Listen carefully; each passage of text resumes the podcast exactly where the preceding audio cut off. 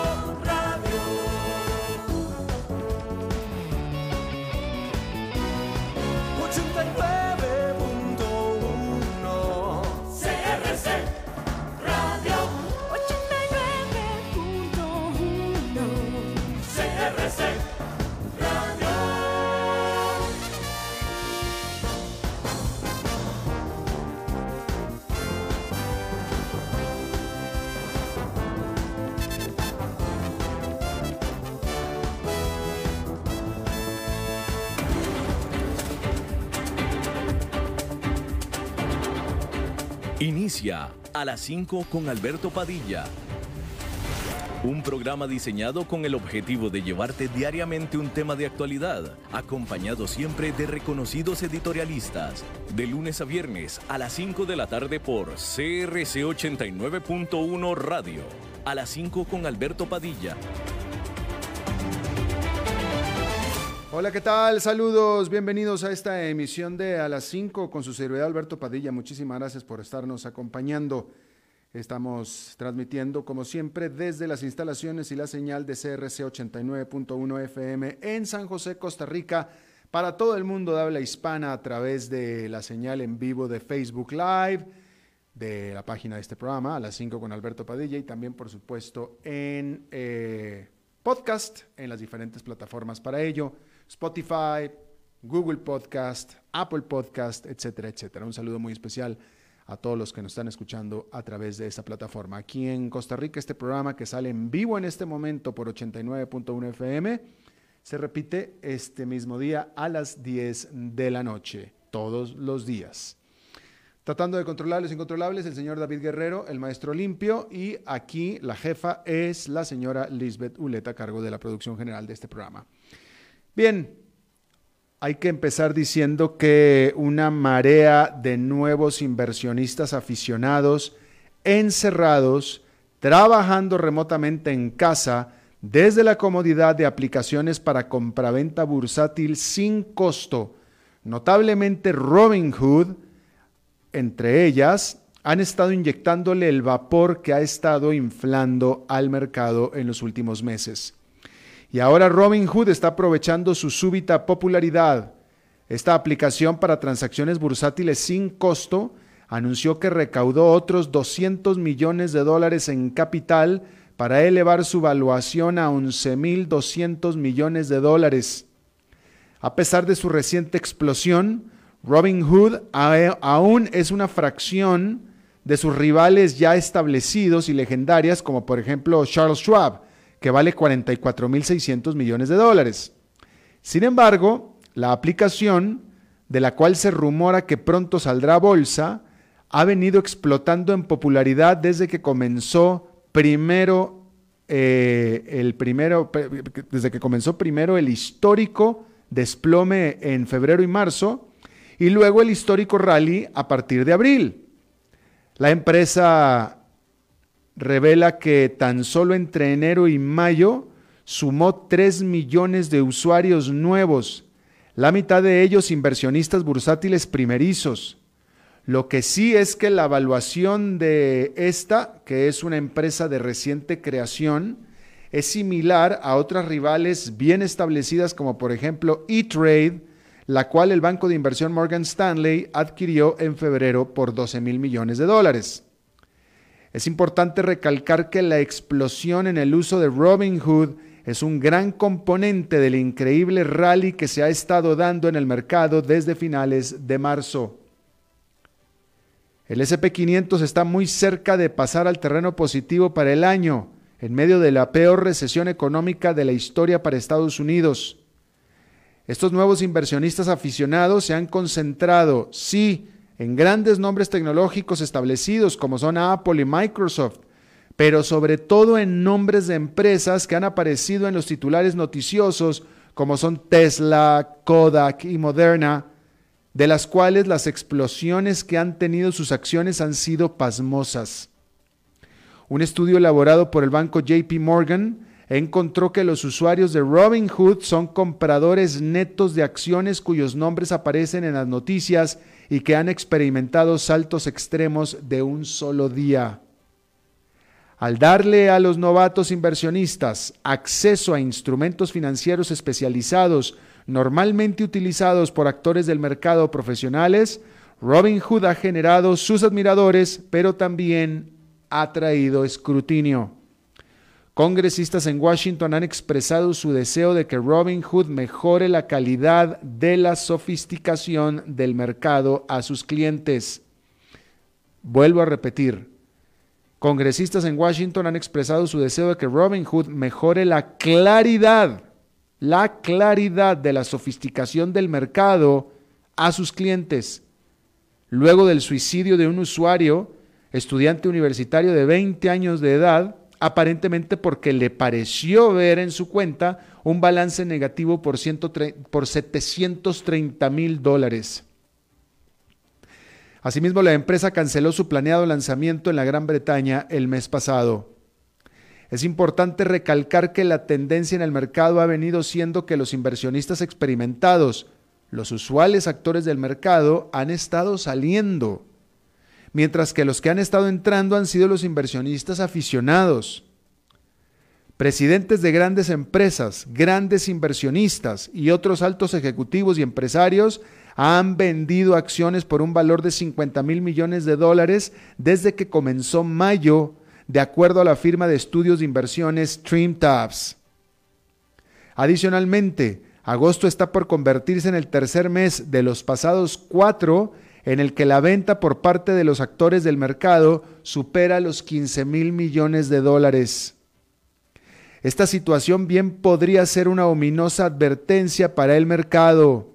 Si los inversionistas experimentados tuvieran realmente confianza en el futuro cercano de la economía e incluso de sus propias empresas, no estarían vendiendo acciones. Y aquí está el meollo de todo el asunto. Antes de pasar a otra cosa, les recuerdo que hoy es martes de Pregúntenle al Eli, en el que el economista y comunicador buen amigo Eli Feinstein va a estar respondiendo a las preguntas de ustedes en vivo. Por favor, hagan sus preguntas en la página de Facebook de este programa, a las 5 con Alberto Padilla. Ahí está puesto el post para hacer las preguntas o lo puede hacer también en la señal en vivo de Facebook Live. Estará con nosotros Eli en unos 10, 15 minutitos más. Bueno, por cierto, con respecto a lo que estábamos hablando de quién está entrando al mercado y quién está saliendo y quién está invirtiendo en oro y quién no, hay que decir que una de las características como inversionista de Warren Buffett es su desprecio del oro como inversión. Pero el reciente rally en los precios del metal precioso parece le han sido demasiado irresistibles. La empresa de inversión del oráculo de Omaha, Berkshire Hathaway, reveló el viernes la adquisición de una participación de la minera más grande del mundo, Barrick Gold. La sola noticia hizo saltar las acciones de Barrick y la inversión de Buffett en un 11% el lunes. De hecho, toda la industria celebró el favor del inversionista más renombrado del mundo, porque las acciones de las rivales mineras Newmont, Anglo Gold Ashanti y Yamana, todas subieron mucho también. La medida de Buffett se da con los precios del oro explotando durante el año y estando en sus máximos históricos de alrededor de dos mil dólares la onza. El metal amarillo se ha beneficiado de la debilidad del dólar, que lo hace más barato para comprar para los inversionistas extranjeros, así como los inversionistas más tradicionales que lo están adquiriendo buscando su seguridad y estabilidad para proteger sus inversiones y ante el desplome en los precios de otras inversiones consideradas estables y seguras, como son por ejemplo los bonos del tesoro. Buffett siempre ha argumentado como inversión de largo plazo es mejor tener acciones de empresas de calidad que tener oro, que es un activo que en el largo plazo no genera ingresos ni utilidades como si hacen las empresas.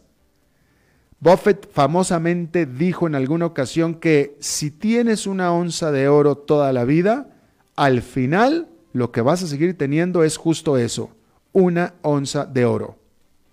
Pero ahora, esta compra, como cualquier otra de las que realiza Buffett, es un claro indicador de que piensa que los precios del oro seguirán creciendo y con él el de las acciones de las empresas mineras que justo acaba de adquirir.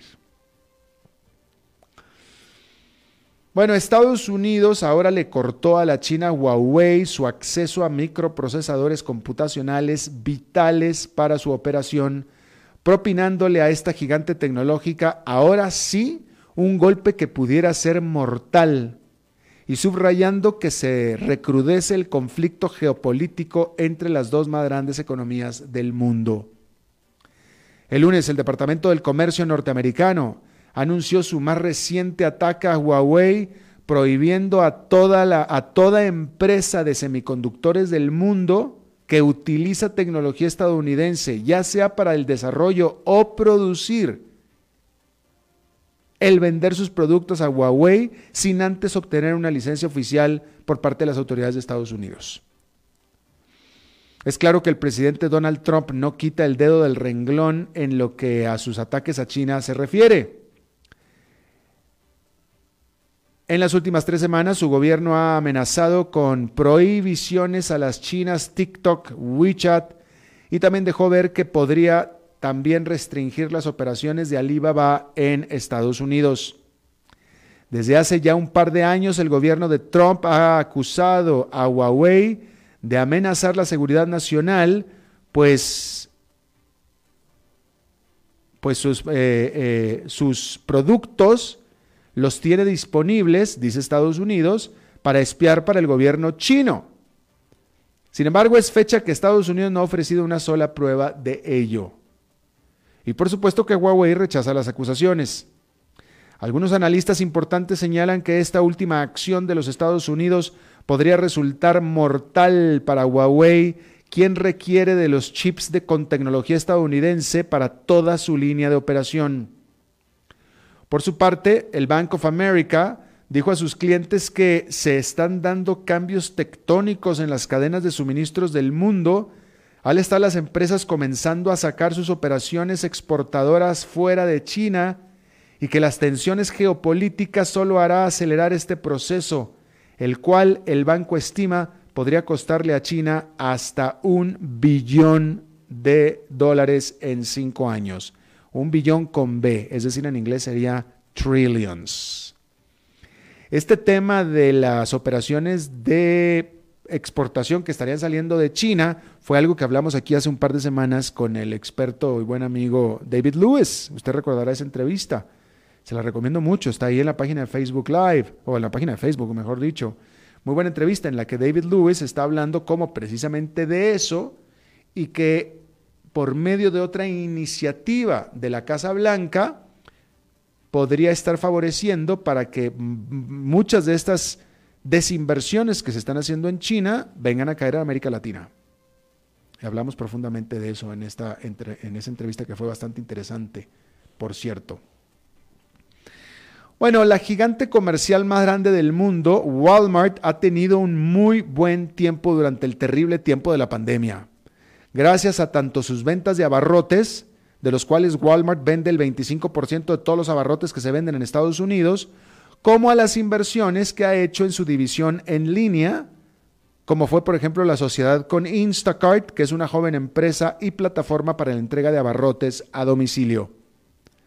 Este martes, Walmart reportó su mayor crecimiento en ingresos en 31 años con los consumidores vertiendo en sus tiendas sus cheques que recibieron como estímulo económico. Adicionalmente, sus ventas en línea se duplicaron durante la pandemia. Las ventas en sus tiendas subieron 9,3% al segundo trimestre del año, mientras que las ventas electrónicas explotaron 97%, con cada vez más encerrados consumidores prefiriendo que les vayan a entregar sus compras a casa. Hay algunos pesimistas preocupados por la competencia que Walmart puede recibir de la gigante Amazon, que como empresa en línea es ocho veces más grande que la división e-commerce de Walmart. Y por Kroger, que siendo la más grande cadena de supermercados de Estados Unidos, está también apostando fuerte en sus operaciones en línea. Se anticipa que si Walmart sigue retrasando su muy esperado pero pospuesto una y otra vez Walmart Plus para hacerle competencia al lucrativo servicio de Amazon Prime, sus resultados de e-commerce futuros no serán tan positivos como los pasados. Eso es lo que se está dando por un hecho. Bueno, la desinformación y teorías de conspiración sobre el COVID-19 serán menos prominentes y también menos lucrativas para Google. A partir de este martes, Google dejará de colocar anuncios y contenido web que contradice el consenso científico y médico, dijo, sobre el coronavirus y prohibirá anuncios que promueven desinformación sobre COVID-19. No se trata de la primera medida de Google al respecto ya había empleado la misma estrategia conocida como desmonetización, desmonetización en YouTube, que es su plataforma pues muy famosa para compartir videos. La medida entonces desató quejas de los algoritmos, mejor dicho, desató quejas de que los algoritmos utilizados para determinar cuáles videos son desmonetizados eran demasiado estrictos. También en febrero, prohibió los anuncios relacionados con COVID-19 por parte de entidades no gubernamentales, pero en abril revirtió la medida luego de las quejas del Partido Demócrata de que la prohibición les impedía la habilidad de criticar la respuesta del gobierno de Trump a la pandemia. Pero los demás gigantes digitales también tienen problemas con las teorías de las conspiraciones.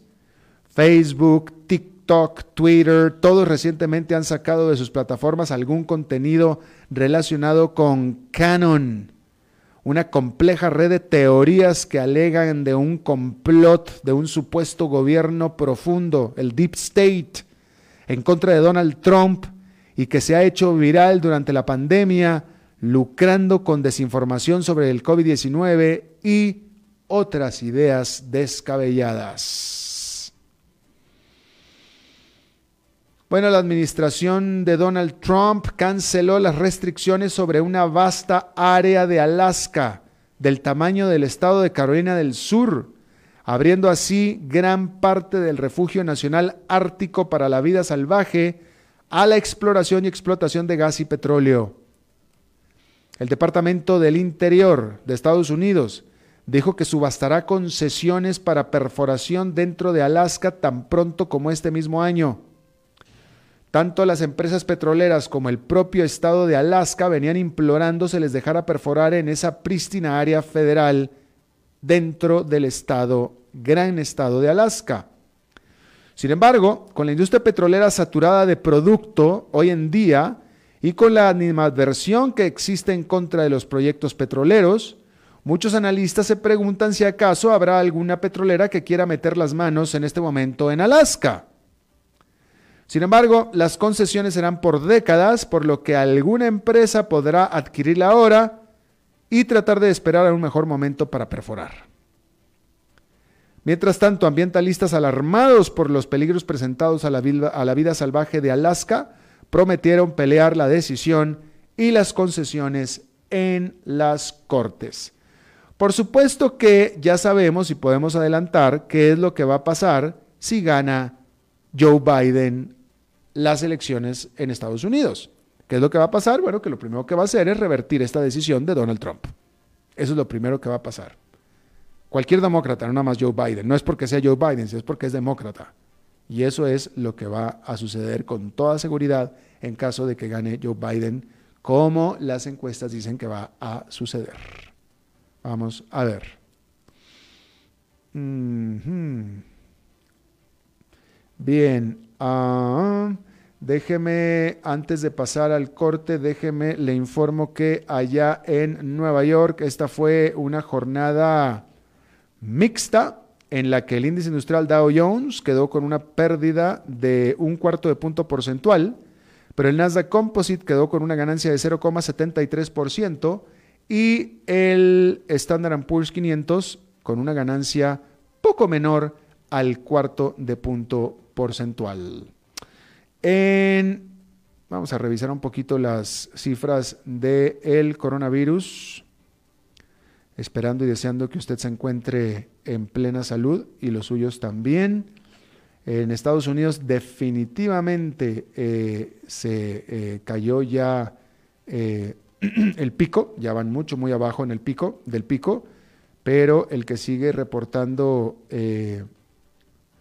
bueno, Estados Unidos ya bajó el pico porque llegó a tener hasta 70 mil casos diarios, en este momento está, en los últimos días ha estado teniendo unos 40 mil casos diarios, en donde está pues el foco rojo, pero sin ser confiable, sigue siendo Brasil. Brasil evidentemente tiene un fuerte problema de conteo, porque Brasil hace dos días tuvo 22 mil casos.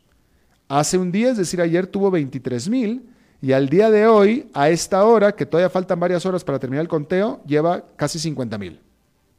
Entonces, definitivamente algo está raro con el conteo de la India, en donde sí están las cosas color de hormigas, en la, eh, digo, de Brasil quise decir en donde sí están las cosas color de hormigas en la India, donde hay 65 eh, mil casos en este momento. Por cierto, antes de pasar a la pausa definitivamente, déjeme le informo que después de que a partir de que comenzó agosto, gran parte de las universidades de Estados Unidos que empezaron clases, porque el principio de agosto es el inicio de clases en las universidades en Estados Unidos del semestre de otoño, ya varias, después de una semana o tal vez un poco más de una semana de algunas, están empezando a suspender clases presenciales para irse completamente en línea. Es el caso de Notre Dame, es el caso de Michigan State, es el caso de eh, South Carolina eh, Chapel Hill. Todas estas tres habían iniciado clases presenciales y después de una semana o menos de dos semanas, todos los estudiantes de regreso a casa para clases en línea ¿Por qué cree? Bueno, porque se ha reportado una brote, no voy a decir explosión, si no quiere que diga explosión, pero sí un brote importante de casos de COVID-19 entre el cuerpo estudiantil y docente de estas universidades. Y estas son tan solo las primeras tres o cuatro. Por supuesto que se van a dar muchos, muchos casos más de otras universidades que habían abierto en clases presenciales y que van a tener que echarse para atrás. Vamos a ver, aquí se los vamos a estar informando. Y en otra noticia también, eh, le habíamos estado aquí informando que Microsoft estaba interesado y está en negociaciones para adquirir las operaciones de Estados Unidos de la China TikTok, de esta aplicación de, eh, para compartir videos cortos. Y bueno, parece ser que hay otra interesada en TikTok también que es Oracle.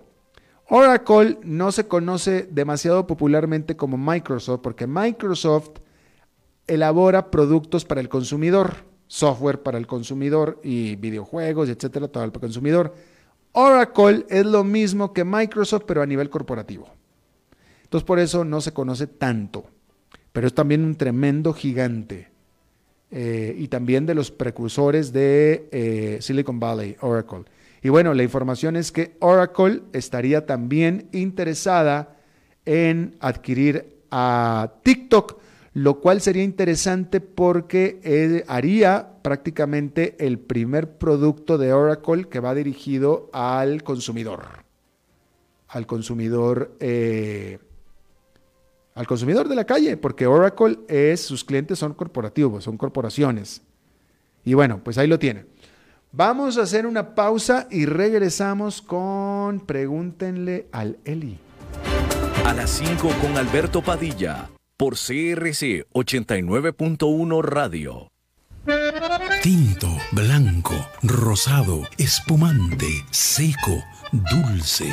El vino es como los amigos, proviene de diferentes cepas y familias convertidas en bodegas de tradición. La Iride, una bodega personal establecida en Mendoza, Argentina, produce vino de exportación con la calidad de Mendoza, expresada en taninos frescos, frutales, remembranzas de tabaco y chocolate. Una fiesta al paladar. La Iride, vinos argentinos de tradición.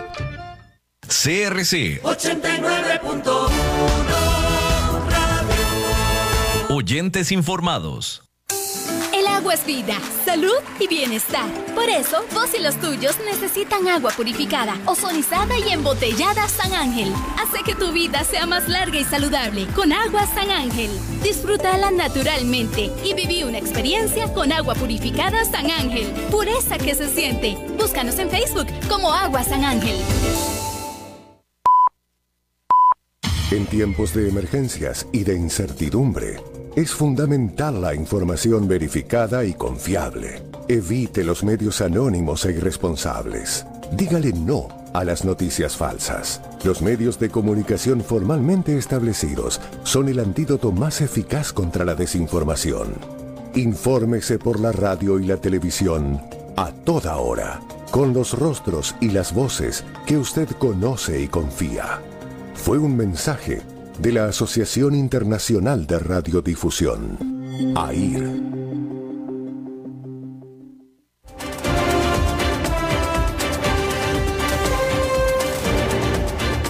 Seguimos escuchando a las 5 con Alberto Padilla.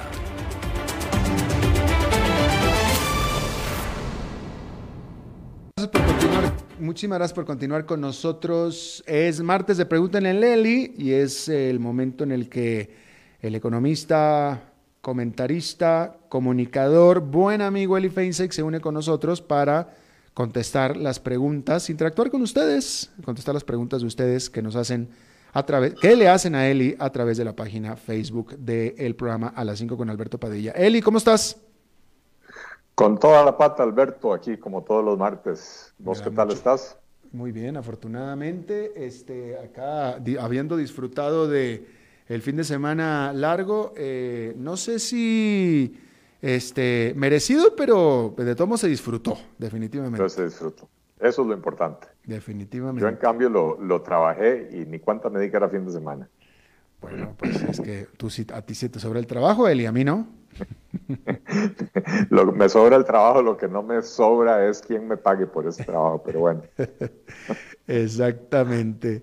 Oye, a ver, este, vamos a comenzar aquí. Eh, Luis Ernesto Rodríguez, fíjate, me, me, me, me, gusta que te pregunten esto porque te dice si podrías compartir tu opinión respecto al, al acuerdo. Aquí él, él dice acercamiento, pero al acuerdo entre Emiratos Árabes Unidos e Israel. Eh, bueno, eh, me, parece, a ver, fue una noticia, tengo que decir que para mí no fue sorprendente porque yo eh, sigo con, bastante interés los eventos del Medio Oriente y desde hace ya un par de años se venía observando digamos, movimientos un poco por debajo del radar, pero que no, no permanecían completamente por debajo del radar. Eh, atletas israelíes participando en, competiciones en, los Emiratos Árabes y en algunos otros países también de la, de la región del Golfo Pérsico, este, eh, intercambios eh, comerciales, científicos, etcétera, incluso rumores de visitas de dignatarios que por supuesto se permanecían fuera de las noticias, eh, pero creo que es una magnífica noticia para, para toda la región del, del Medio Oriente, ¿verdad? Eh, empezar a, reconocer por parte de, los países árabes y de Israel que tienen muchísimo más que ganar cooperando que, que, estando permanentemente enfrentados eh, y poder dejar atrás algunas diferencias que, que muchos casos eran hasta incomprensibles e inexplicables, ¿verdad? Eh, de manera que me, parece que ha sido una magnífica noticia y me parece además que es heraldo de, futuras noticias de otros países de la región que probablemente eh, empezarán a, dar pasos similares. Eh, Emiratos Árabes en particular es, digamos, como, como país, que yo, que yo sé que es la, la unión, digamos, de, si no me equivoco, ocho Emiratos individuales, pero eh, funcionan como un país, eh, ha, estado promoviendo eh, con bastante ahínco en los últimos años el desarrollo tecnológico, el capital ahí lo tienen, ¿verdad? Eh, y si hay algo que ha distinguido a la economía israelí es precisamente el, nivel de innovación, de desarrollo tecnológico, eh, de manera que me parece que estos dos países juntos pueden lograr grandes cosas para el beneficio de la región en primer lugar y para el beneficio de la humanidad eh, en general. Así que pues ojalá este sea un, un, primer paso eh, algunos me dirán que no es el primer paso, que ya, ya Israel dio, ya, ya tiene acuerdos de paz con, con, Jordania, con Egipto, logrados hace 20 o 40 años, pero un primer paso ahora en este siglo XXI, eh, pero que sea el primero de varios pasos seguidos para poder verdaderamente eh, alcanzar otro nivel de, de comprensión entre los pueblos. Así que la verdad que muy contento con la noticia. Qué bueno, qué bien.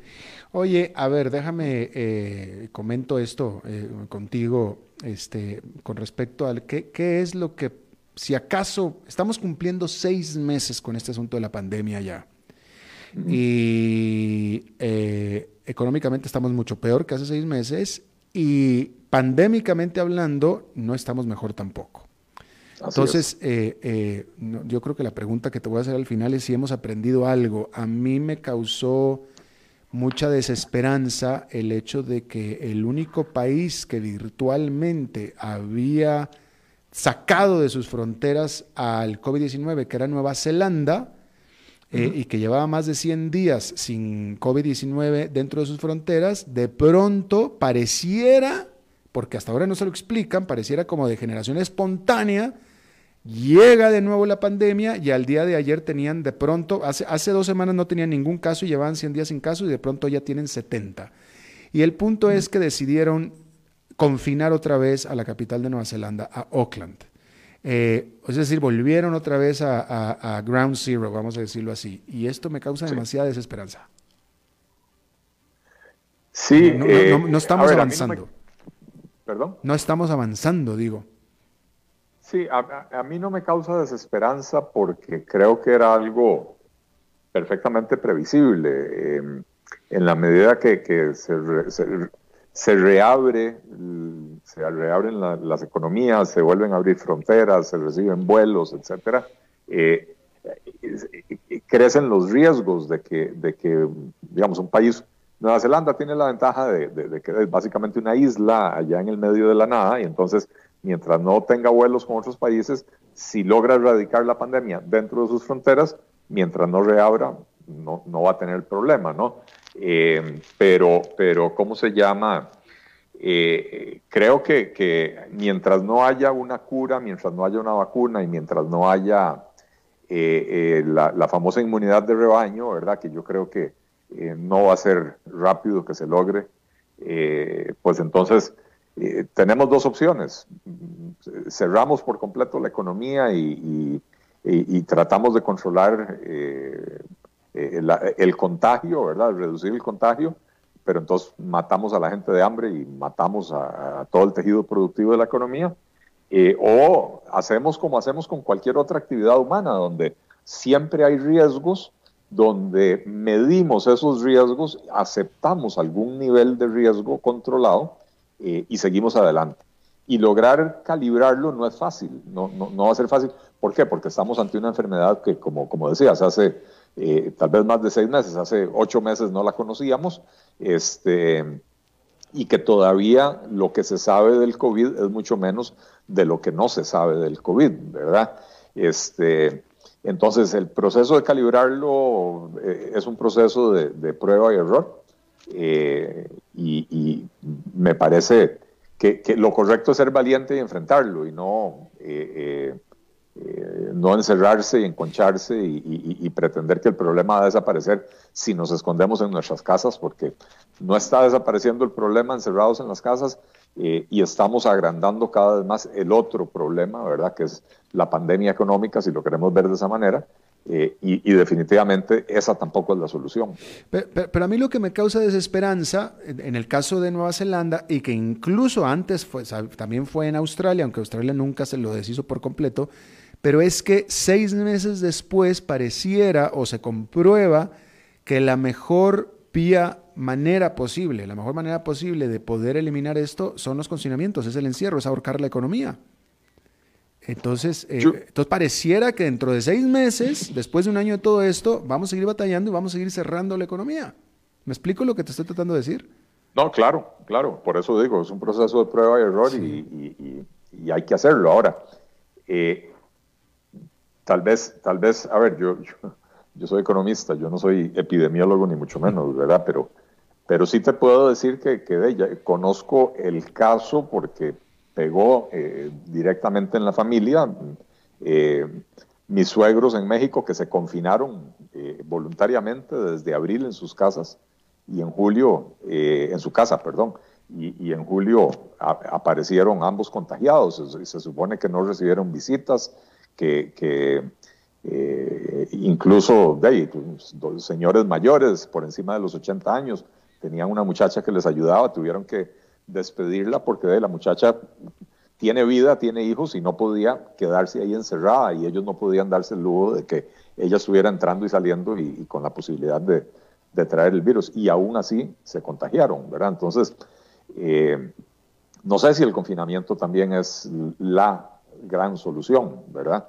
Eh, eh, pero insisto, eh, ante el nivel de, poco conocimiento que se tiene de la enfermedad, de los mecanismos de transmisión y, de, otras cosas, continuar con las medidas sanitarias, el lavado de manos, el distanciamiento físico, el uso de las mascarillas, la higiene en general, ese tipo de cosas, es importantísimo, no bajar la guardia y seguir, como digo, tratando de calibrar eh, ese, ese balance tan delicado entre eh, seguir con la vida y tratar de minimizar el impacto de la pandemia. Claro, este, qué pena enterarnos lo de tus suegros, este, eh, Eli, y me haces recordar y recalcar un punto que, un comentario que estaba haciendo yo aquí en el programa la semana pasada, en el sentido, y no sé si, si a ti te pase lo mismo, tú, tú que tienes amigos y conocidos en varios países y que has vivido también en Estados Unidos. Eh, yo en los más de 20 años que viví en Estados Unidos, yo en este momento solamente conozco una sola persona en Estados Unidos con COVID-19 y esa persona es Tica, que es el esposo de Glenda Umaña. Eh, aquí en Costa Rica eh, conozco, bueno, hoy me enteré de otro caso, entonces ya conozco dos casos de COVID-19 aquí en Costa Rica que yo conozco personalmente, hoy me enteré del segundo. Afortunadamente es una persona más joven y no debería de tener tanto problema. Pero en México, en México, ahora con lo de tus suegros, ya tengo, son al menos unos 15 casos que conozco de gente directa o directa de gente directa, como es tu caso, eh, en COVID-19, alrededor de toda la República Mexicana, desde Mexicali hasta Mérida, Monterrey, eh, eh, Ciudad de México, etcétera. Y me hace pensar que algo muy grave está pasando en México yo creo que algo muy grave está pasando en México y, te digo, Alberto, que yo hasta hace 15 días no, no sabía de, de, ningún caso aquí en Costa Rica que yo conociera. Y bueno, resulta que dos familias de amigos muy cercanos, eh, ambas, eh, alguien en la familia se contagió y, básicamente terminó terminaron contagiadas las dos familias. Aquí aquí en Costa Rica, lamentablemente, anoche falleció la mamá de, una muy querida amiga, mm. este, no con COVID, pero de las complicaciones que le provocó el COVID. Una señora de 95 años que estuvo dos semanas hospitalizada, salió, a la semana tuvieron que volverla a hospitalizar por, por las complicaciones y, nunca se logró recuperar, ¿verdad? Entonces, eh, eh, eh creo que, insisto, que hay mucho desconocimiento, pero también hay mucha desinformación, ¿verdad? Y si vemos por dónde ha ido el gobierno, ¿verdad? Primero, primero centraron el problema en las fronteras, un poco culpar a los extranjeros, cosa que siempre hay gente en la, en la población que, que, que, que, alegre, salta sobre esa conclusión, ¿verdad? Y el problema son los extranjeros. Y después, después digamos que hicieron migrar el problema a, las zonas urbanas marginales. Y entonces, una vez más, es un problema de los pobres, es un problema de los extranjeros que viven en las zonas urbanas marginales. Bueno, yo te estoy hablando aquí, en el caso de Costa Rica, de dos familias de clase media alta, eh, con educación, con, con, que, o sea, que están al tanto de las noticias, que no, no y que además tienen los medios para, para respetar la, separación física, etcétera, ¿verdad? Eh, y aún así no, no, no quedaron a salvo del contagio, ¿verdad? Entonces, eh, ¿cómo se llama?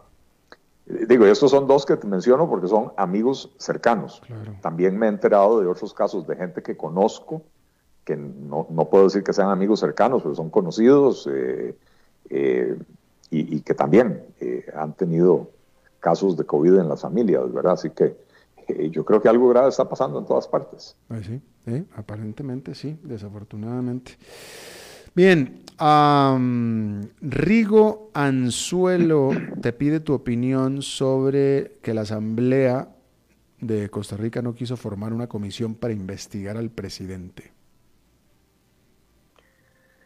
Eh, yo francamente no le tengo mucha fe a esas comisiones investigadoras. Eh, se crean eh, todos los años, se crean varias. Recordemos la que la que se, suponía que estaba investigando a, Luis Guillermo Solís por el cementazo y quedó en plato de babas. Este, y entonces, de ahí, francamente, si es por el tema de las vacaciones del presidente en, la playa, me parece que hay cosas muchísimo más importantes a las cuales la Asamblea debería dedicar sus, sus recursos y su tiempo eh, que eso, ¿verdad? Y no, y no con esto estoy queriendo decir que, que condono eh, las actividades, las decisiones, la falta de transparencia y la opacidad con la que se maneja la casa presidencial, ¿verdad? Pero, pero dentro del esquema grande de las cosas y, y de todo lo que está pasando en este país, eh, eso me parece que es una, una distracción innecesaria. Bien. Con un gasto de recursos, además, eh, un gasto de recursos no, no, solo innecesario, sino que además en este momento gastar los recursos en eso es doblemente ofensivo. Claro. Mira, eh, Manrique Soto te plantea aquí algo que me parece interesante y te está poniendo, eh, te, está echando a andar, diría yo, ¿no? Porque te dice, eh, podrías mencionar tres o cuatro acciones concretas y realizables en 40 meses que tomen en cuenta el ciclo electoral para lograr el respaldo suficiente para ocho años al menos, ojalá doce, dice, de un gobierno liberal con una verdadera estrategia de desarrollo? Eh, bueno, yo creo que los diagnósticos están muy claros. Eh, eh, lo que pasa es que me, pide que sea realizable, sí es realizable. Me pide que tenga apoyo en, estos momentos con el entorno político de este país, eso, eso es muy difícil. Hay que empezar por eliminar los monopolios públicos y privados. Creo que, hemos, estamos llegando al punto de tener una claridad colectiva de que estos monopolios empobrecen a la población, encarecen los procesos productivos, le restan eh, competitividad al país y lo vuelven un lugar muy caro. ¿verdad? Entonces, monopolios, los que tenemos en el sector privado, en, eh, en temas de canasta básica, arroz, azúcar, eh, el proteccionismo en el, en el, mercado de los lácteos, eh, eh, lo, que tenemos también, bueno, el pollo, el, aceite y muchos otros, ¿verdad? Que también tenemos en el sector de la construcción, que encarece nuevamente la vivienda y, la construcción comercial e industrial, ¿verdad? en varilla y en, y en cemento, pero también, por supuesto, los monopolios estatales eh, que nos están ahorcando, especialmente en este momento, eh, eh, la electricidad con las, las políticas tarifarias del ICE y, las, la regulación tarifaria de la RECEP, ¿verdad? que están literalmente ahorcando a este país por un capricho. entonces, esa, esa sería la, la medida número uno. Número dos, y muy sencilla, eh, que tiene que ver con la número uno, eh, eliminar los aranceles de importación que se constituyen en barreras de entrada para competidores de estas industrias que tienen mercados protegidos.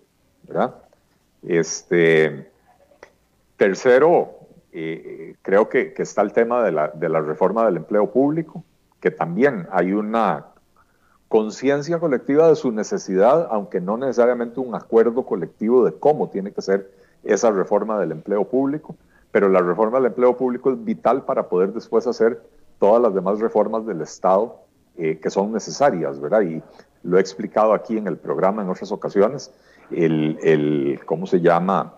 El, el, hecho de que hay tantos regímenes salariales y de que un ingeniero, por dar un ejemplo, puede ganar tres veces más en una institución autónoma que en el gobierno central, impide hacer un acomodo eficiente de los recursos que tiene el gobierno. Cuando hay ingenieros que sobran, por ejemplo en Habdeba, que al final de cuentas hubo que eh, liquidarlos con, con, con, beneficios altísimos en esa liquidación, eh, que estos ingenieros no se hayan querido o podido trasladar, por ejemplo, al MOP o a otras instituciones que los necesitaban, eh, era simple y sencillamente porque el MOP no puede pagar los salarios que, pagaba Habdeba. Entonces, parece que la, la, la reforma del empleo es, es, una necesidad fundamental. Eh, y, bueno, ahí podemos seguir. El país necesita, eh, necesita un plan agresivo de desarrollo de, de, obras de infraestructuras públicas y no podemos pretender hacerlo con recursos públicos porque el país está quebrado y entonces esto implica superar las, las taras ideológicas que tenemos en este país en contra de la participación privada en, en, este tipo de, de desarrollo. Eh, las las alianzas público-privadas, y pongámosle nombre claro, la concesión de obra pública es algo que deberíamos de utilizar muy agresivamente para, para poder, ¿por qué? Porque es, la construcción de obra pública no solo genera empleo en el corto plazo, sino que además genera eh, potencial de crecimiento en el, en el largo plazo. Este, y, y, el otro tema que hay que resolver, y esto es más urgente que, que, que importante, pero es urgentísimo, es el tema de la, de la deuda pública.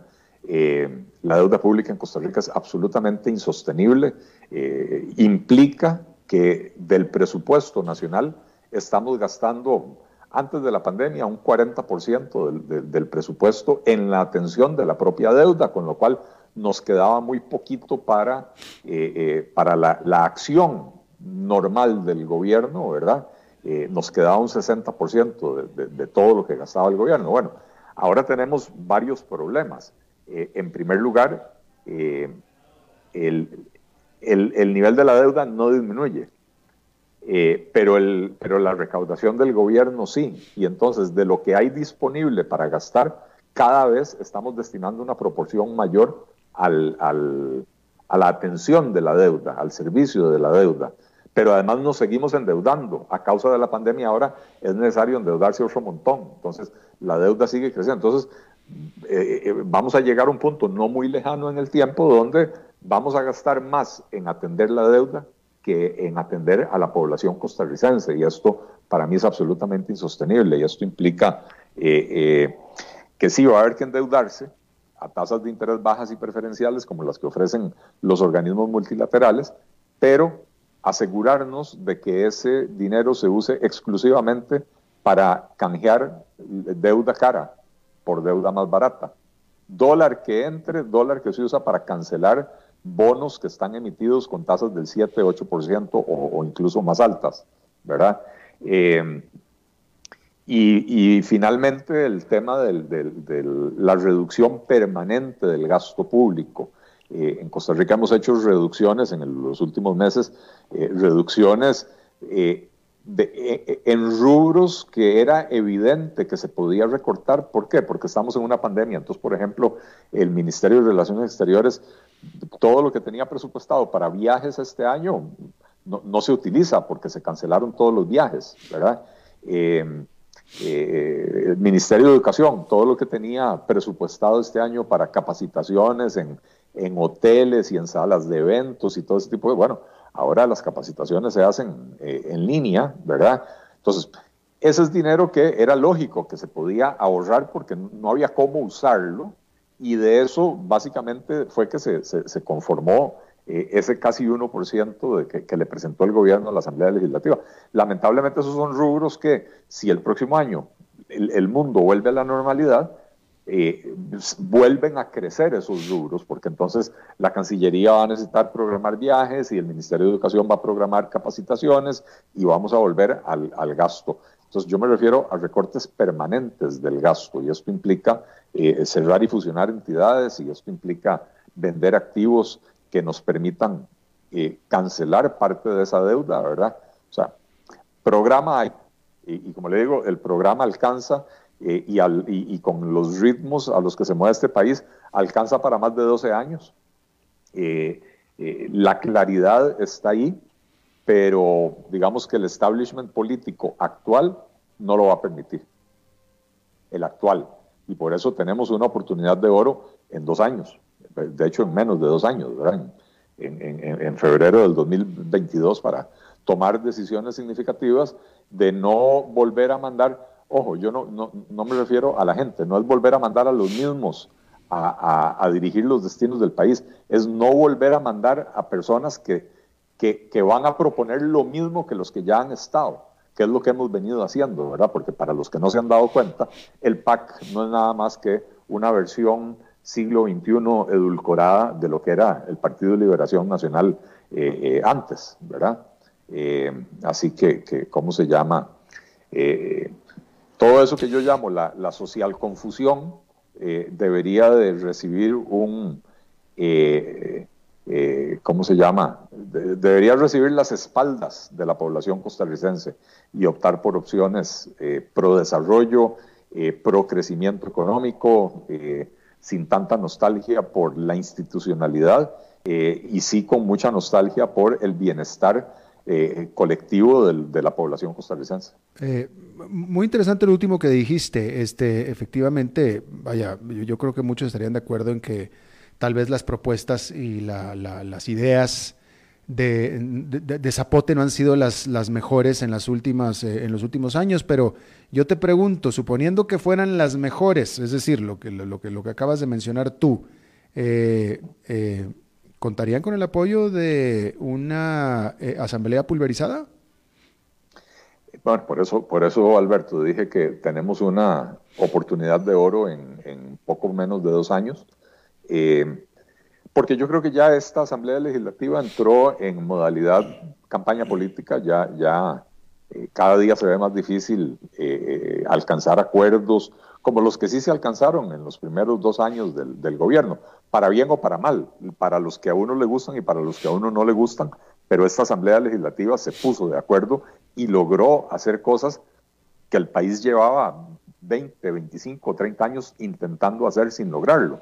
Y podemos mencionar la reforma del reglamento legislativo, podemos mencionar nuevamente la reforma fiscal, que aunque no nos guste, bueno, finalmente esta asamblea logró los acuerdos para hacerlo, ¿verdad?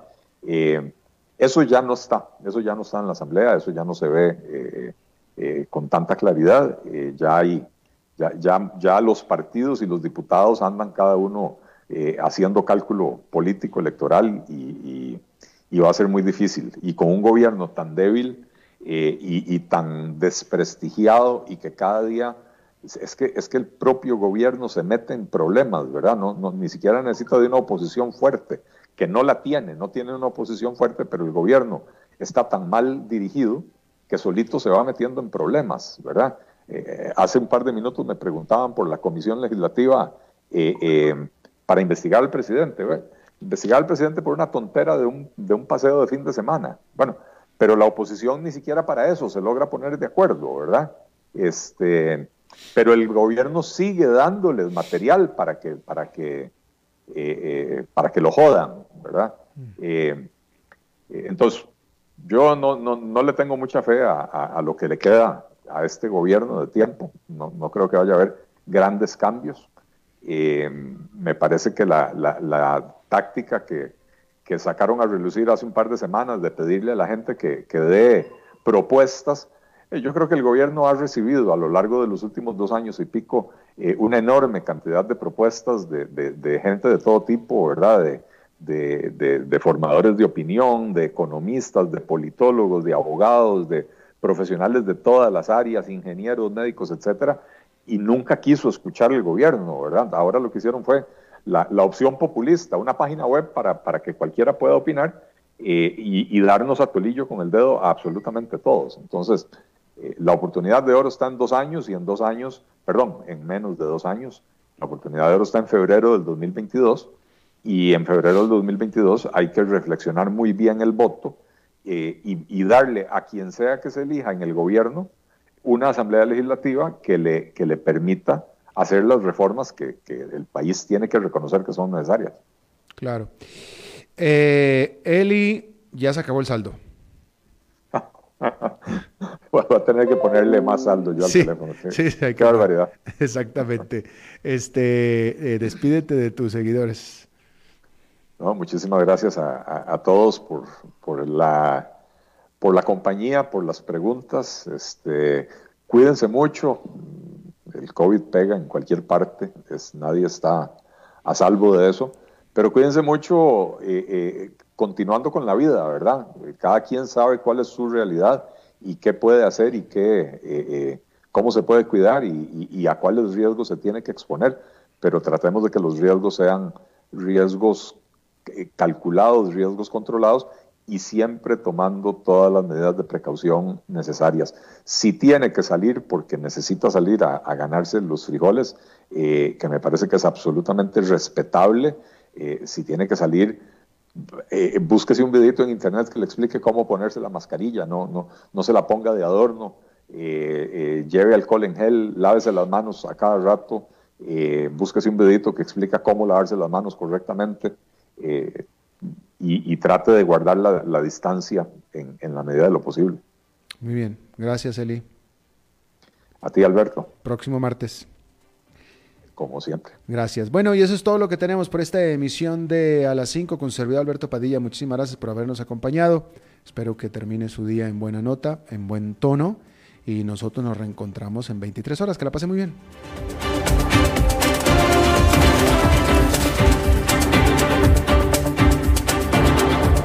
Concluye a las 5 con Alberto Padilla. Un programa diseñado con el objetivo de llevarte diariamente un tema de actualidad, acompañado siempre de reconocidos editorialistas, de lunes a viernes a las 5 de la tarde por CRC 89.1 Radio. A las 5 con Alberto Padilla.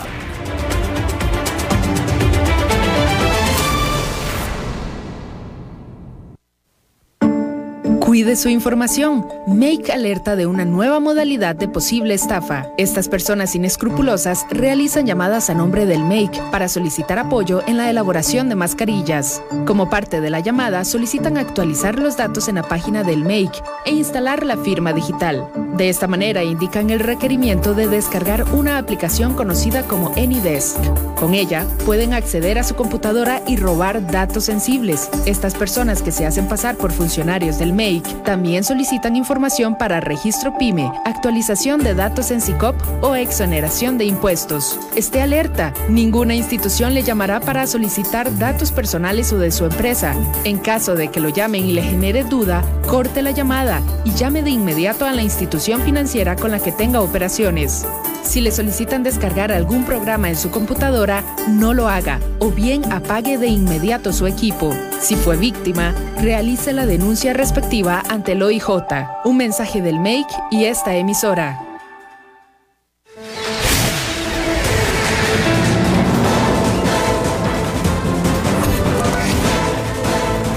Inicia el resumen informativo en noticias CRC 89.1 Radio.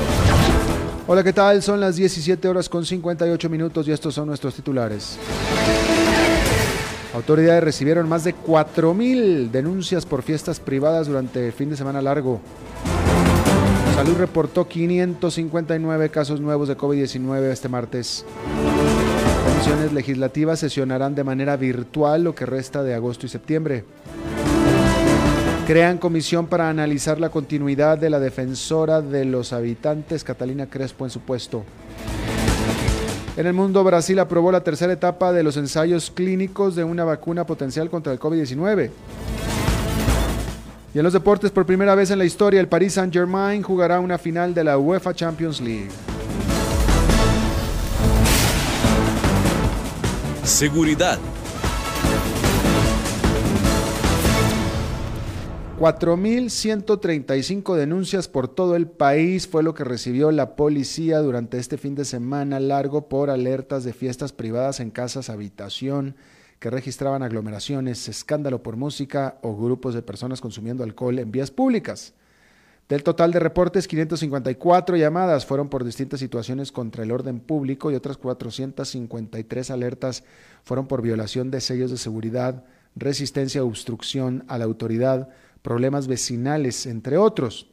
Las personas que violen los lineamientos se exponen a una pena de seis meses a tres años de prisión, mientras que quienes infrinjan medidas como quitar sellos en parques recreativos y permanecer en estos, la sanción sería de tres meses a dos años de cárcel. Salud.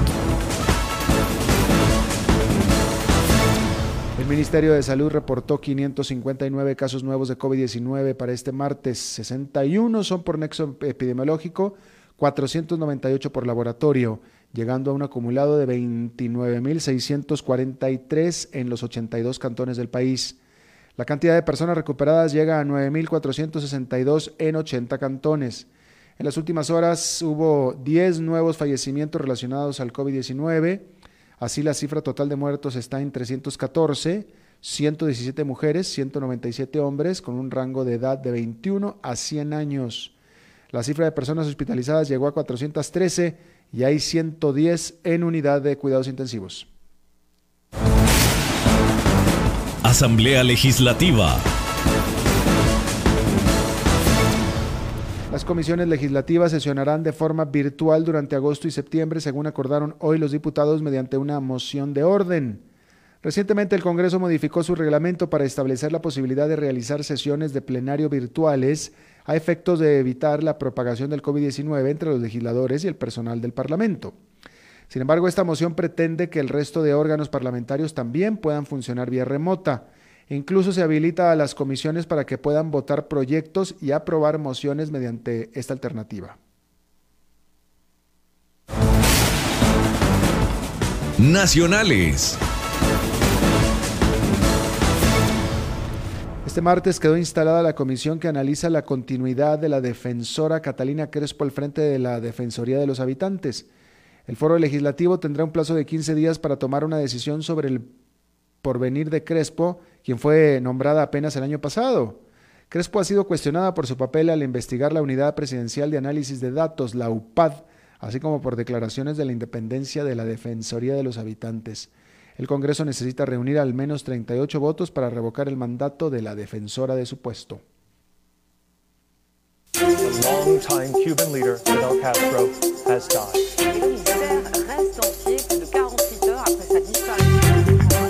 Internacionales. En Brasil, el regulador de salud aprobó la tercera etapa de los ensayos clínicos de una vacuna potencial contra el COVID-19 desarrollada por Janssen, la subsidiaria farmacéutica de la Johnson Johnson. Brasil es el segundo país más golpeado por casos y muertes del coronavirus tras Estados Unidos, lo que llevó a muchas compañías a querer realizar ensayos clínicos en ese país. El candidato a vacuna de la Johnson Johnson es el cuarto aprobado para ensayos humanos en Brasil, según dijo el departamento en un comunicado. Brasil se convierte en el tercero a nivel mundial en comunicar esta etapa, solo detrás de Rusia y de China. La pasión de los deportes en noticias CRC 89.1 Radio.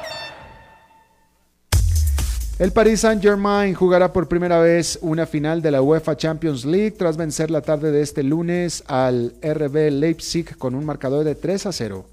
La final de este año será la cuarta para el arquero nacional Keylor Navas, quien no tuvo en el compromiso de hoy, no estuvo presente por una lesión. Cabe destacar que el portero ha ganado las tres anteriores donde estuvo presente con el Real Madrid. El rival del Paris Saint-Germain saldrá este miércoles entre el Bayern Múnich y el Lyon en compromiso que se llevará a cabo a la una de la tarde, mientras que la final se jugará el domingo en el mismo horario. Está usted informado a las 18 horas con 3 minutos, exactamente en 12 horas, las primeras informaciones del nuevo día. No se vaya porque está empezando ya el programa de contacto deportivo. Lo saluda Alberto Padilla, que tenga buenas noches.